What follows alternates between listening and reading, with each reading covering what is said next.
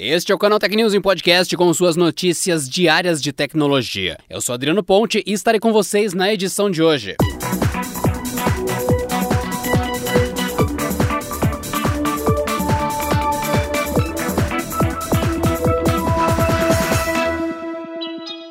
A pandemia fez com que diversas fabricantes de celulares interrompessem suas produções para evitar a disseminação do vírus. Embora no segundo semestre de 2020 o ritmo dessas indústrias tenha sido retomado, não foi suficiente para evitar a queda na produção de celulares. De acordo com o um relatório da consultoria de mercado TrendForce, a fabricação de smartphones caiu 11% no ano passado em relação a 2019, com 1,25 bilhão de aparelhos produzidos. A Samsung foi quem mais produziu, seguida por Apple, Huawei Oppo e Vivo. Além da pandemia, outro fator decisivo em 2020 foi a queda da Huawei no mercado mobile, consequência das sanções sofridas pela empresa por parte dos Estados Unidos. A marca chinesa, que no primeiro semestre conseguiu ultrapassar a Samsung e se tornar a maior fabricante do mundo, viu seus números despencarem no restante do ano. Com a retomada do comércio e a promessa de vacina contra o coronavírus, 2021 deve fazer os números subirem novamente. Segundo previsão da mesma consultoria, as fabricantes devem produzir cerca de 1,35 bilhão nos próximos 12 meses, um aumento de 9% em relação a 2020.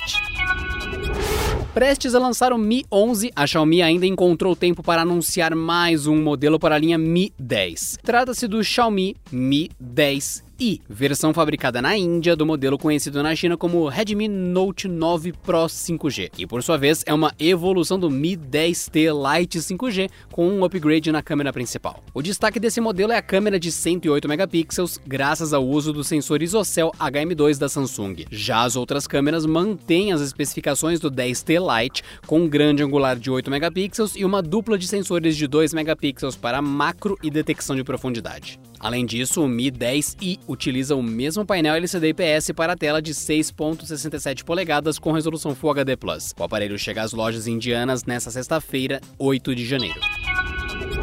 Uma nova publicação da MSI no Fórum Danawa, da Coreia do Sul, deixou escapar a data de lançamento da nova geração de processadores da Intel, a Rocket Lake S. A empresa já tinha confirmado que a janela de lançamento dos novos processadores seria no início de 2021, mas não chegou a apresentar uma data específica. Segundo a publicação no fórum, a nova família será lançada no final de março. O vazamento reforça rumores de que os Rocket Lake S usariam soquete LGA 1200, portanto, com compatíveis com as placas-mãe e chipsets atuais utilizados pelas CPU Comet Lake S. Os destaques dos novos produtos são a nova arquitetura Cypress Cove com a arquitetura Ice Lake Intel Core e a arquitetura de gráficos Tiger Lake e melhorias de desempenho IPC percentual de dois dígitos. A expectativa é que a Intel revele os novos modelos durante a feira CES agora em janeiro.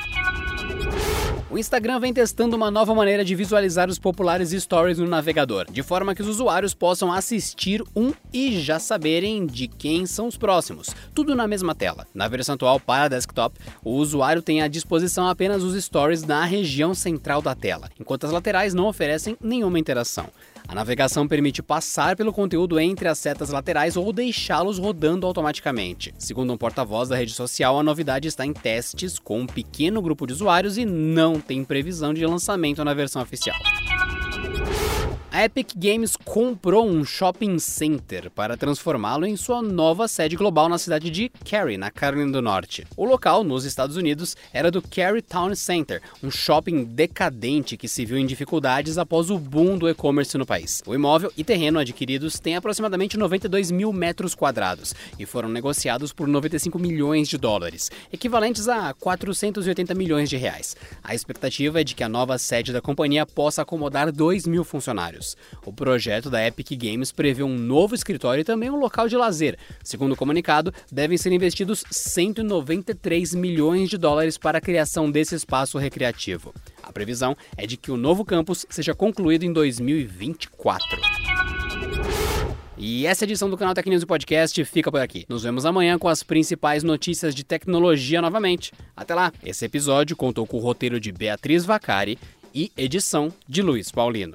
Thank you.